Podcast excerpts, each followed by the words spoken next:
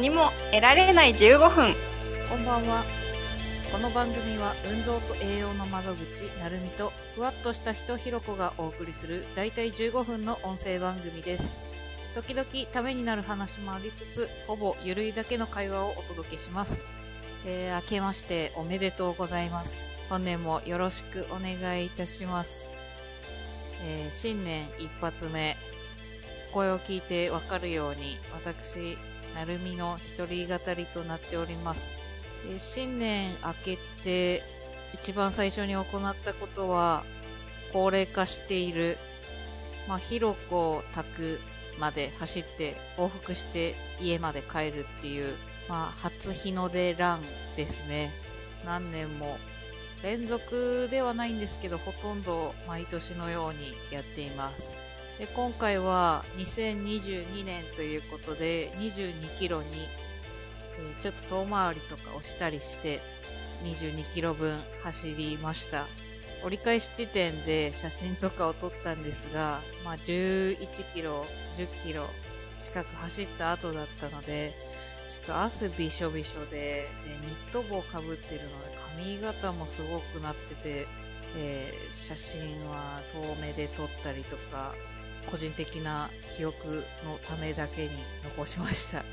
なので、まあ、あの、新年の挨拶として、ジムのお客様方に、まあ、SNS にアップしたものに関しては、表情は全く映っていません。えー日の出ランを終えて帰って、でシャワーを浴びたらもう10時過ぎていたので、そこからすぐにまた準備をして、次は広島のドラゴンフライズっていうバスケットボールチーム、B1 のチームですね。まあ、あのーチェックしていただいている方が、まあ、チームの関係者である、関係者というよりも、まあ、チームの人であるので、なので、えー年に1回以上はできれば見に行きたいなっていう思っている。まあ、バスケットボールの試合自体面白いと思っているので、知り合いがいる云々は置いておいて、新年一発目見に行けたのはすごく良かったですね。しかも、その日は接戦を制して勝利を収めることができていた日だったので、年明け、すごいこう充実感に溢れた日になったなっていうふうに思っています。これに関してはもうひろこ誘って二人で行きました。まあやっぱりコロナの関係もあって観客の動員数に関してはすごく少なくしてあったのもあるんですが、まあ、新年一発目すごく拍手での応援っていうのが、まあ、MC の方の盛り上げ方も上手だったのですごい楽しく見ることができました。個人的にはやっぱりトレーナーとして働いていることもあってアップの時の動きであったり選手の、ま、切り返しジャンプの動きっていうところをやっぱり見てしまうところもあっていろんな見方ができてたまにこういう試合観戦みたいなのは見に行くとすごく気分が上がるなっていうふうに思いました。情勢的になかなか出られない時期も長くて今回もで特に食べることもなくそのまま観戦して帰るっていう形で、まあ帰りにちょっとマイナーな神社に寄ってお参りだけ初詣ですね。だけして帰りました。うーん。何の神社か毎年分からずに同じところに行ってるんですが何なんでしょうねあの神社。ちょっと神社の名前は覚えてないので。家族にどこの神社行ったんっていう話を聞かれたとて伝えることもできずまあ来年こそは神社の名前を覚えれたらいいかなと思います。で、えー年末の放送でもお話ししたように、2021年自分の中で、まあ情勢的にもなかなか動きづらいこともあったのと、やっている仕事、お仕事いただいたものに関しては、まあ、新しいものもあったりして目の前のことを一つ一つやっていく中であまり自分から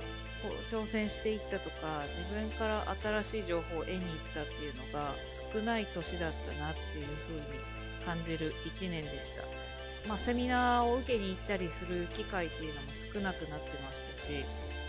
家での学びっていう部分に関しては、やっぱりずっと継続はしていたものの、うん、どこかパッとするものっていうのは少なかったかなっていうふうに思います。なので、どんどんどんどん、なんか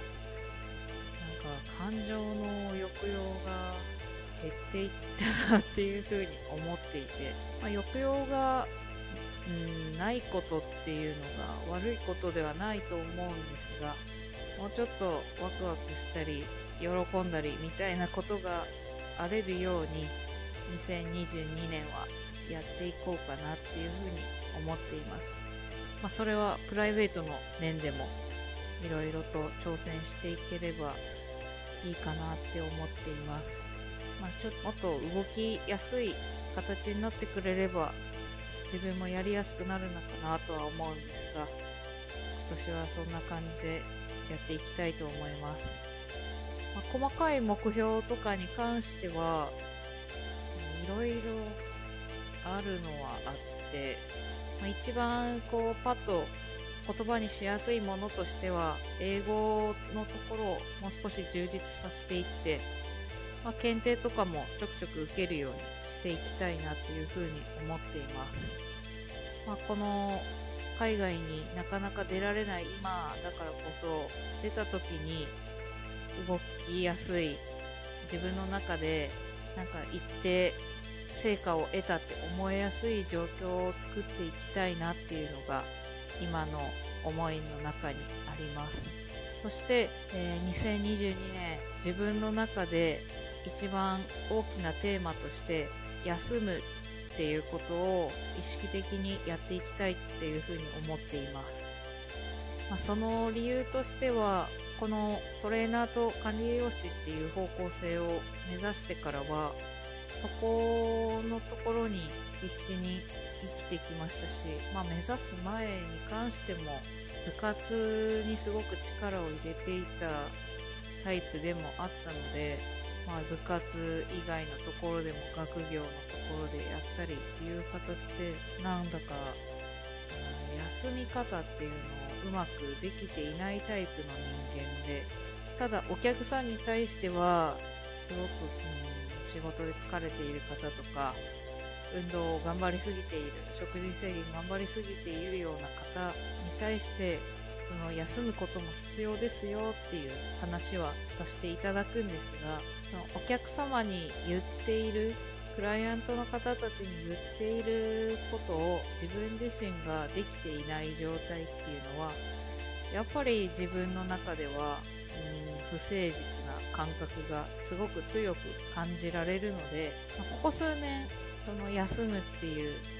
例えば、まあ、頑張ったらいけなくもない約束ことみたいなのを、まあでもちょっと自分の体がしんどいかもしれないっていうので、誘われた時に断れるようになったっていうのはここ数年あるかなと思っていて、ただ今、どちらかというとやりたい仕事をしているタイプなので、まあ、自分からこう休みを作ってで体の休息をしたりっていうことを、丸々一日休みを取るとか1週間休みを取るっていうことをせずにやっている部分があって2021年はよくよく考えると連休でどうのとかっていうのが完全に休んだところがあまり思い浮かばず、まあ、見返してみれば研修で出たりとか休みなんですけど、まあ、結局学びに出てたりするので体を休めるとか脳を休めるっていうことをしてなかったなっていう風に感じています。なのでそこら辺も休みを、まあ、この日は休むっていう形を作ったり、一日の中で休息の時間っていうのを作ったり、上手にメリハリを持ってやっていければいいなっていう風に考えています。まあ、よく友人や、先輩とかにも言われてきたことなんですが、春の生活しんどいとか ま同僚の方からは早死にしそうっていうので、あの、余命37歳っていう形ですごい言われていた時代があって、37ってなるともう、あと6年ちょっとぐらいしかないんですよね。まあ、それは冗談で言われてたとは思うんですが、そういう形に見えないようなライフスタイルにシフトしていって、自分自身の体もいたわりつつ、パフォーマンスの高い状態でサポートしていける体づくりっていうのを今年は意識してやっていきたいなっていうふうに思っています。まあ、そこには睡眠であったり、いろんな要素が加わってくるので、一つ一つ試してやっていきたいかなっていうふうに思います。なので、そこで考えたのが、まあ、休むと怠けるの言葉の違いのところですよね。私の場合、こう、休むがイコール怠けるみたいな感覚が昔はあって、なんかそわそわしてたんですよね。まあ、何もしていないこの時間何なんだろうみたいな形で思っていたんですが、そこを怠けるではなく体を休める時間であったり、頭を休める、心を休める時間っていうのを、うん、上手に組み込んでいきたいなっていうふうに思います。まあ、怠ける時も必要だとは思うんですけどね。なので、2022年、そこを私はやっていきたいと思います。また、どこかのタイミングで、ひろこの2022年の目標、抱負みたいなものを聞ければと思っています。はい。それでは、今日もお聴きいただきありがとうございました。この番組は毎週水曜夜配信予定です。気が向けばお聴きいただければ幸いです。それでは寝ましょう。おやすみなさい。